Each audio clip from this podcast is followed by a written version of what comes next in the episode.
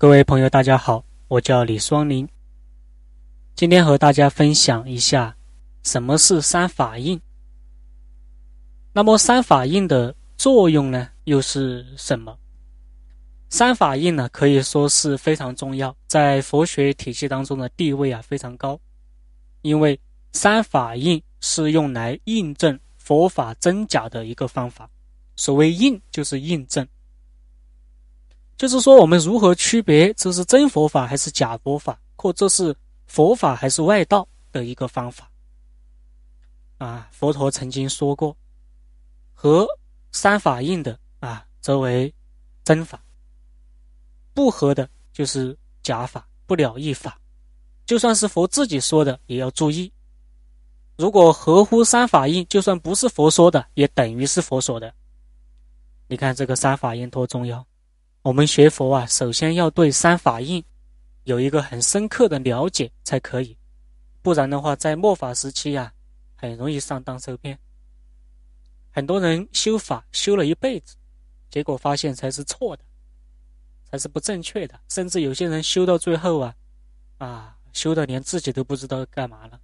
我经常有人经常说啊，很多学佛的人学到最后学的神经兮兮的，啊，学成精神病了。一天神叨叨的，啊！你要说他是善良的吧，他又善良；你要说他不善吧，他又不善。这个真不好办。所以三法印很重要啊，也是佛告诉我们如何印证佛法真伪的一个方法。三法印呢，主要有三个含义：第一个叫无常性，第二个叫无我性，第三个叫无生灭性。这也是宇宙之间的三大真理，绝对是真理啊！你根本没有办法去推翻它。合它的则为真佛法，不合它的就是什么相似佛法或假佛法。什么叫相似佛法呢？相似佛法呢，就是说啊，他讲的这个法啊，有百分之九十，哎，都是经书上的，都是佛说的，是对的。但偏偏就有这百分之十是他自己说的。啊，甚至说了边缘性的佛法，让很多人觉得，哎，听起来挺有道理的，但其实没道理。很多邪教就是这样来操作的，他用相似佛法来麻痹别人。我们先不说相似佛法，很多人连伪佛法都不知道。啊，我们当地有一个邪教组织，我还去参加过。啊，当时是一个朋友邀请我。然后去了过后呢，因为我对佛法很感兴趣嘛，只要听到哪里有什么好的老师、好的善知识，我就会去亲近啊，就想去学习学习。所以这个朋友一讲啊，我就去了。听了一会儿啊，感觉有点不对啊，但是我也没说什么。最后呢，这个朋友去参加回来给我们说啊，哎，说这个就是邪教啊，因为我当时就给他说了，我说这个有问题。啊，结果就是邪教，直接让他交学费啊，说你要交七万块才可以学习，很多人交啊。他说这个师傅来一次就会提一包包钱离开，你说这个多夸张啊！啊，每一次讲一次法，然后就会收入十几二十万，甚至更多都有可能的，太恐怖了！说邪教组织太恐怖了。他给我讲的时候呢，讲的是佛法啊，而且是大乘佛法，很有道理。但是后来呢，慢慢慢慢的，他就越讲越偏了。到最后呢，我这个朋友去参加他的这个打七啊，其实说是打七，其实不对。结果是在宣扬啊印度教的一个神，然后说这个神呢比释迦牟尼佛还厉害，哈，这个一听就扯淡。我们不是说释迦牟尼佛有多厉害啊，只要是谁在比较，那这个肯定就是假的，肯定有问题。啊，你看你既然是穿宣传宣扬正法，肯定不能有。太强烈的分别心是吧？你不能去比较啊，你不能去诋毁了，啊，诋毁阿弥陀佛，他也在诋毁阿弥陀佛，说这个极乐世界如何如何，说他的世界如何如何啊，这个一听就是邪教。那么邪教呢，有很多时候啊，他就会用这种相似佛法，但是因为人们根本不知道如何去分辨佛法，所以这里面呢就有很多问题了。我当时去。见他的时候呢，他告诉我，他说寺庙中没有佛法，佛法全在民间。啊，这个说法对不对呢？我们说不能说绝对啊，凡事没有绝对，你绝对肯定有问题。我相信大多数的佛法还是在寺庙中，因为寺庙毕竟是一个教法的地方嘛。啊，庙在则法在，寺庙不在，法就不在了。所以它肯定是一个教法的地方，经书都是从那个地方流传出来的。你要说寺庙没佛法，这个话肯定有问题。所以讲了很多啊，越听越有问题。但是对于一般人来讲啊，他无法辨别啊，根本不知道该如何去分辨，所以就容易入迷。而且呢，身边还有几个人迷得不得了啊，我们怎么劝呢都没用。你不管给他讲什么道理，他都说啊，你学错了，他那个是对的。所以一旦入了佛教，入了这个邪教啊，想要再走出来就很难了。我经常在劝劝导一些人呢，学佛也好，学。易学啊也好，学风水也好，不管你学什么都不能迷，一旦迷了就完蛋了，你没救了啊！这辈子就这个样子了，千万不可以迷啊！所以佛当时说了：“若无此三法印，既是魔说而非佛说。”你看这个多重要！只要是不合三法印，就是魔说的。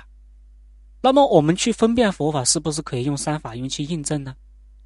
啊，佛陀讲了，就算是佛说的，不合三法印，都是不了一法呀，都要注意啊。如果是不是佛说的，但合三法印，也形同是佛说的，啊，佛从来没有说过他说的就一定是对的。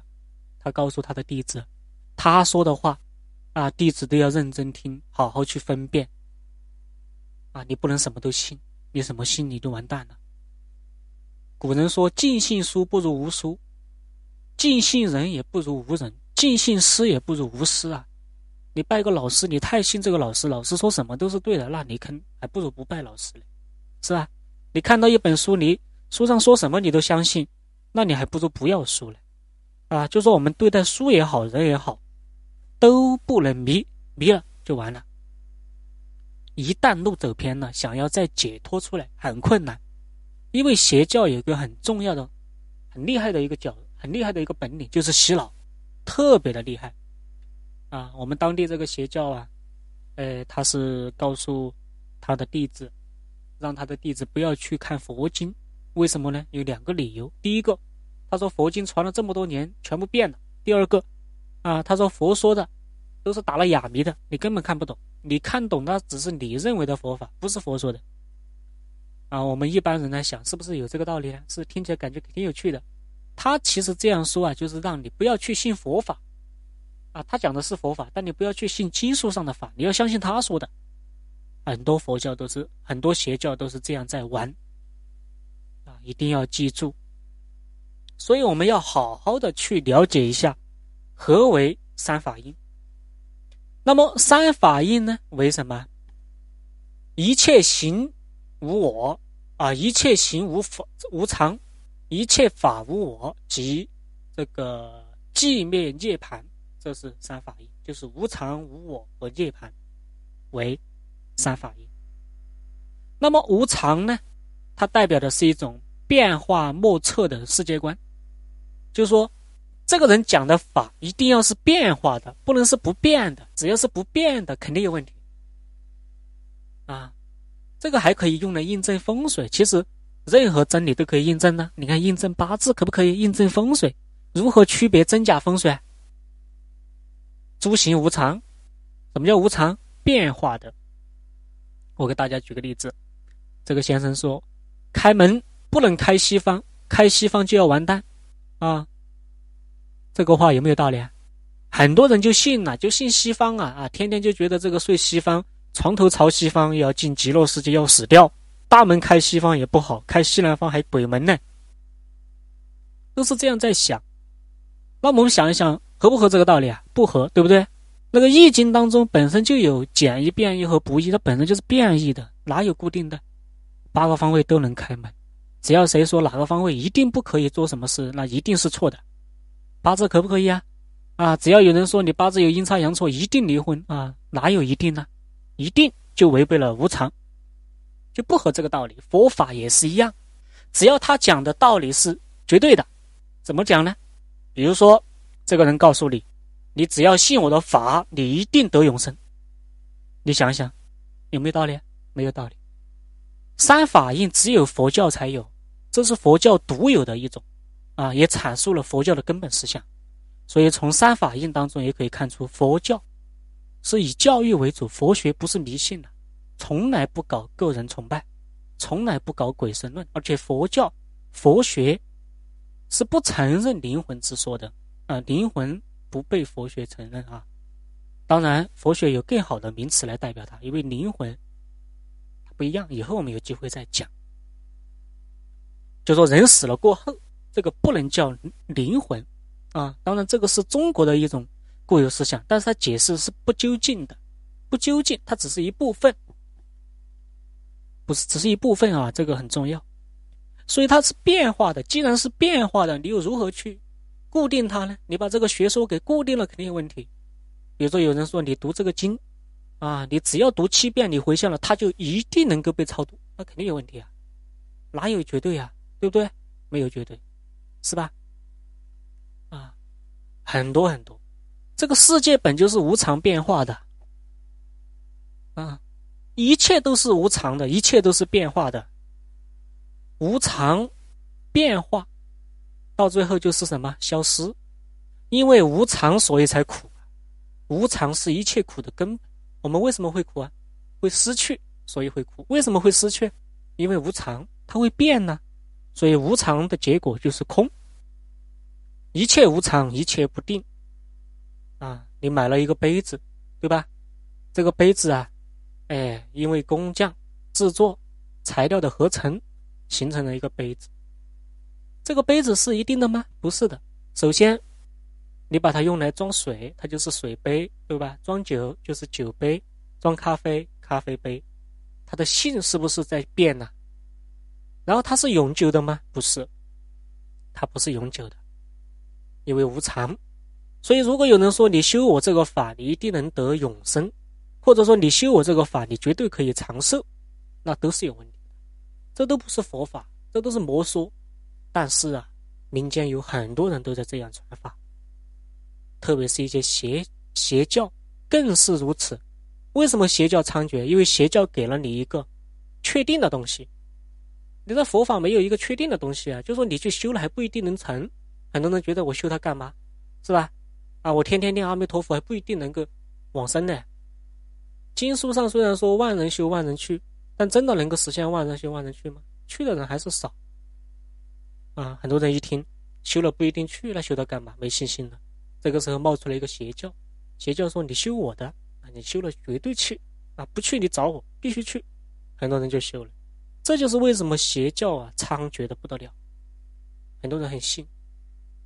啊，这个就像看风水的先生说，我给你布个风水局，你绝对发达。啊，你不发达你子孙发达，有这么绝对吗？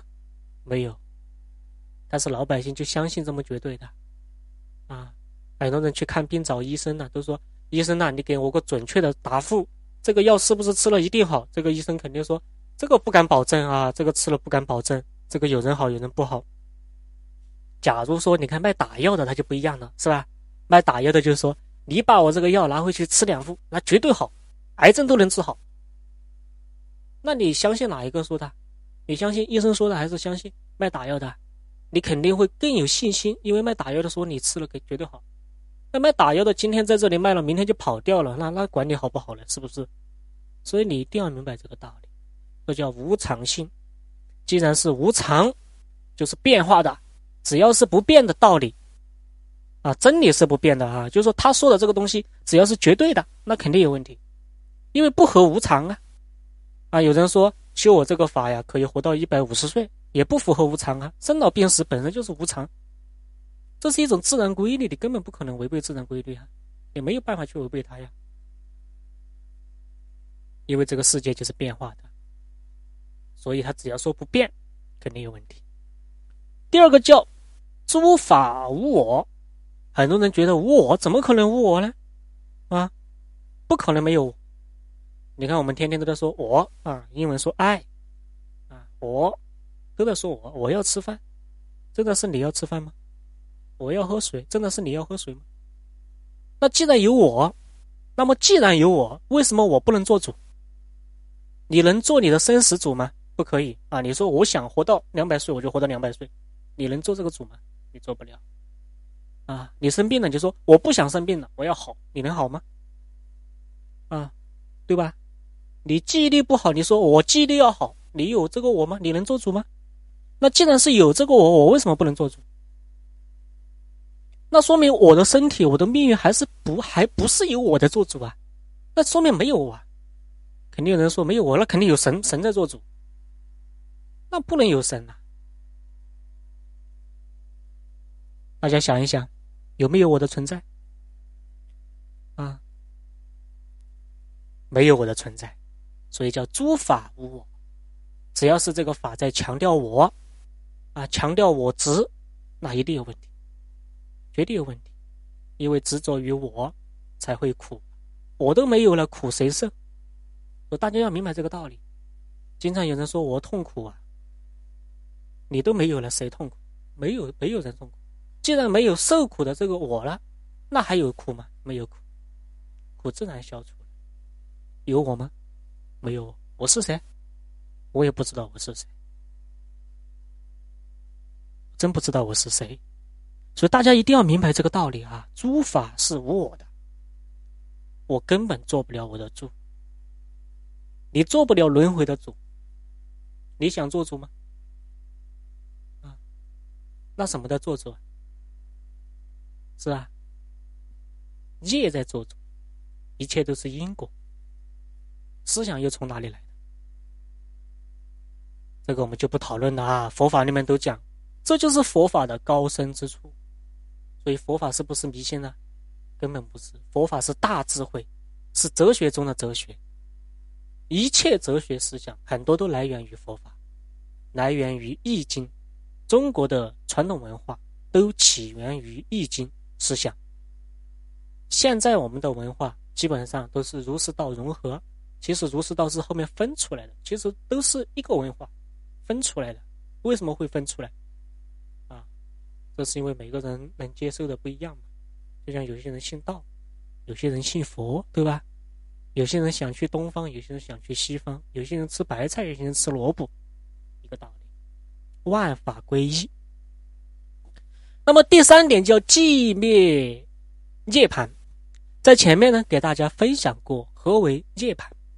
涅盘有有余涅盘、无余涅盘等。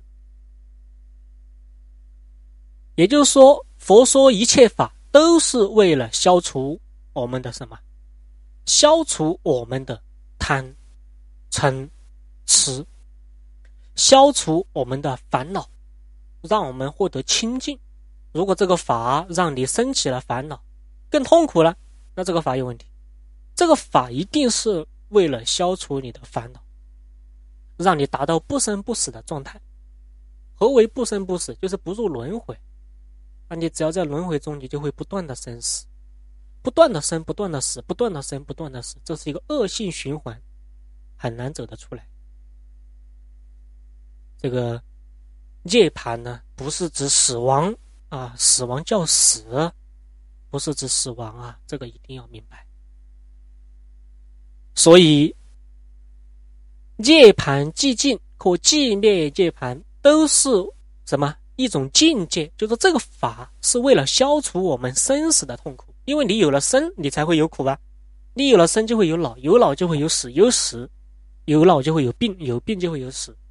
生只要有生，就会有一切苦；但如果没有这个生呢，何来苦？没有苦。可能有朋友会问：没有生，那人干嘛去了？人到哪里去了？怎么出来？啊，这个我们不能用常规常规的思维去考虑，我们要用佛法的思维才可以啊。所以一定要明白这个道理，这就是三法印。当然，我的解读其实很浅薄，大家也可以自己去看一看。哎，一些法师们讲三法印是怎么讲的，然后我们学习学习。因为时间有限啊，你要让我给你讲很详细啊，我的能力有限，也不能讲多高深。但是呢，我把我明白的道理呢分享给了大家，能够起到一个好的助缘的作用。那么在最后呢，再给大家说一个叫四不依法。何为四不依呢？就是说依法不依人，依义不依语，依智不依时，依了一经不依不了一经。这个四不依呢，这个对我们初学佛者很有帮助。为什么？因为我们现在就很容易着迷呀。所谓依法不依人呐，就是说我们要以佛学的经典为依据，不能依个人的说法或主见的意思。就是学佛，你一定要看佛说的经典，你不能去看人写的。他人写的，他有主观意识在这里面，绝对有，一定有，他有偏向，有偏重，但佛没有偏重啊。佛说八万四千法门，啊，都是有道理的，他没有偏重，但是人写的经他有偏重，就像风水书籍，对吧？张大师写的这个书啊，他这个提倡悬空，然后把其他门派啊。说的一文不值，这叫偏重，他有我见在这里面，啊，这个李大师呢写本书啊，他说这个八宅风水最好，其他风水都一文不值，啊，你如果看这些人写书完蛋了，啊，你绝对完蛋，那你肯定完蛋了，你跟着他的思路走了，这就叫依人了，所以要依法不依人呢，这是我经常给大家的一个劝告。我们要学佛法，一定要看佛经，要看佛说了什么。你不能去迷信某个人，包括我啊，我说的不一定是对的，大家也要用脑袋去考虑、去思考啊。不要依我，啊，我只是个善知识啊，而且还不是那种很善的善知识，还在修行的善知识。给大家简单的提了一下这个佛法，都是皮毛中的皮毛，佛法之高深莫测，所谓佛法无边了，根本摸不到边了，太大了，一入经藏深似海。所以要依法不依人，但现在的人特别懒呐，懒得不得了。你让他去看佛经，他说：“哎呀，我没时间，玩手机就有时间，是吧？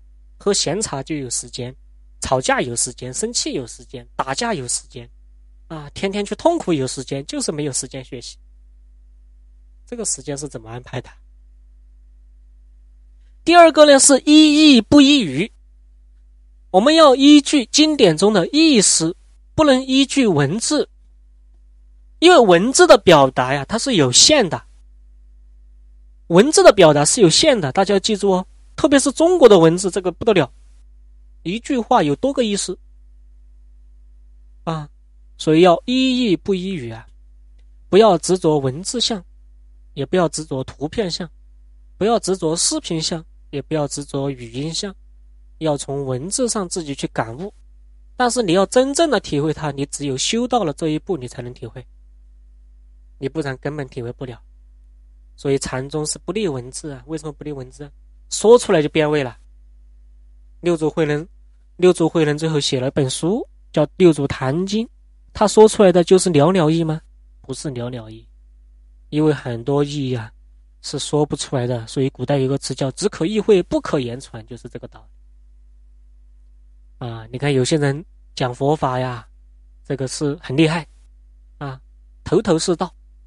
哪本经？谁说的？什么时候说的？什么道理？啊！但是你问他真的懂吗？他不懂，他只知道语句这个词，就像经常说不住相。什么叫不住相？很难理解。所以我们要依义，我们要去参悟佛法，不要去背诵佛经啊！我们背也不是错的，也不是错的啊！你不能停留在背诵上面。你不能说我能读很多经，我能背很多经，你就有成就了，那不能代表什么？可能你门都没入呢。第三叫依智不依时，依智不依时呢，就是要客观的，哎，要依据智慧的东西，不要用我们的知识去判断。这个这一句啊，很多人都犯了。我给大家举个例子，就用佛法来讲，啊，你去问一个人。啊，比如说这个这个朋友啊，你的朋友你好，啊，你信不信佛法？他说我不信佛法，佛法是假的，啊，佛法说这样那样的，我说不相信。为什么他会有这样的想法？这是因为呀，他依了他的意识啊，他用他主观的经验和知识去判断，而没有客观的去了解。我在很多地方说过，你的经验和你的知识就一定很厉害吗？就一定很圆满吗？你的知识就能够去证明吗？就像有人说，我见过比恐龙更大的动物，他说我不可能啊，因为我没见过。我想了一下，也不可能。啊，你没见过就代表没有吗？你想的就是对的吗？所以大家很容易犯这个问题啊，我们把它称为什么？称为知见。知见障碍是很厉害的啊，特别有些人读书读的很多的，他的知见呢重的不得了。而这种人修行是很难的。你反而读书少，反而是个好事儿。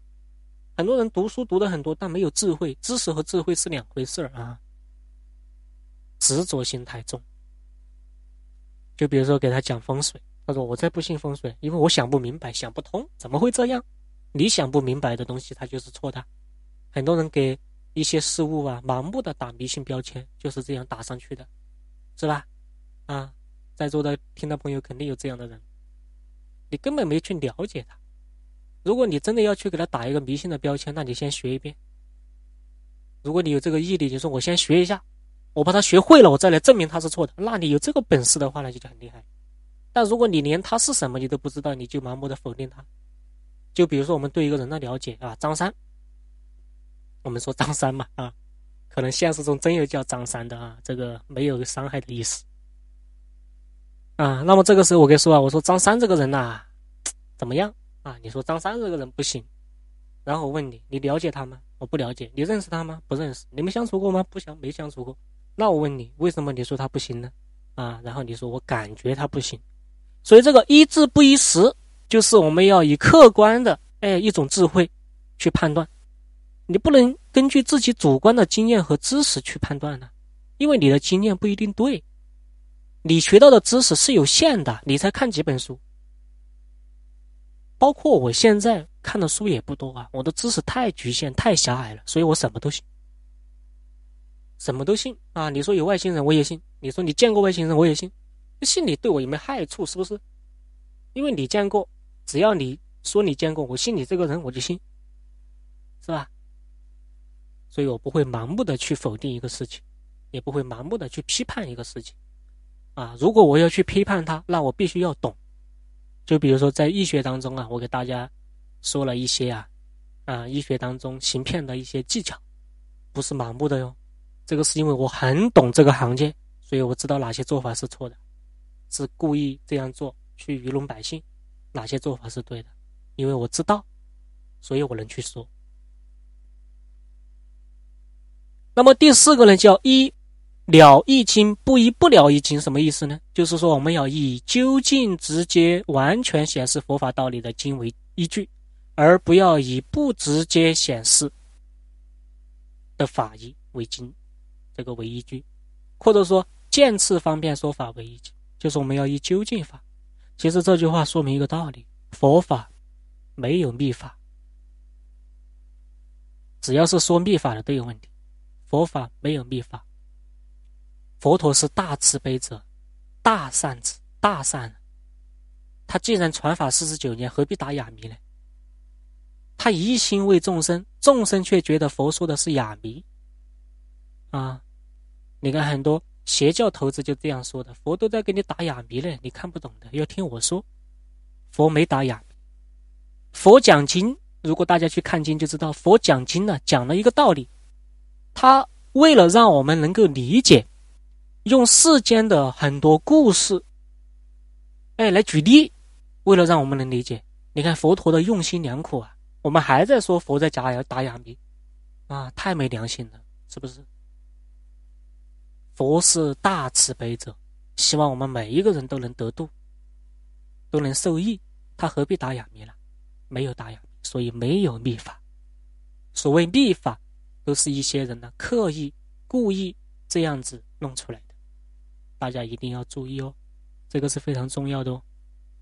啊，所以我们要以直接究竟、完全显示佛法的道理为经典为依据。就说你这个经典没有直接完全显示佛法，说一半漏一半，你就不要依它为经典了，你就不要依据这个了。那这肯定不是佛说的，我肯定会跟你说的清清楚楚、明明白白，不会打哑谜的。我在刚学佛的时候呢，看了几本经，看完过后的感慨，哎呀，佛就是一个段子手，就是一个讲故事的高人啊！你看这个佛经里面呢，到处都是故事啊，《地藏经》讲地藏王菩萨的故事，是不是？啊，《法华经》里面也讲了很多故事啊，小孩子这个牛车马车啊，老者的故事啊，都在讲故事。那么佛为什么要给我们讲故事呢？他讲故事的目的就是为了让我们好理解，因为人毕竟也没达到佛的智慧嘛。佛说诸法无我，他不给你讲故事，你根本不知道这句话什么意思。佛说诸法无常，也不知道，你根本不知道什么意思，你不了解。所以佛说的都是究竟法、了义法。所以这四不一呢，大家好好的去领会，然后呢，在以后学习当中是有好处的啊。如果你不这么去做，你就很容易入魔道或入邪教。其实入邪教呢，也不一定说自己就会受到多大伤害，关键是在浪费时间呐，浪费生命。因为人生难得，短短几十年的时间，很多人已经五六十岁了才进入佛法的大门，啊，有些人八十岁了才听闻佛法。所以修行是刻不容缓的事情，你根本不知道你能活多久。所以，如果我们在有限的生命当中去做了一些无谓的事情、无意义的事情，啊，进入了邪教的大门，修了一辈子，结果发现修错了，那岂不是很冤枉？所以这个很重要啊，非常重要。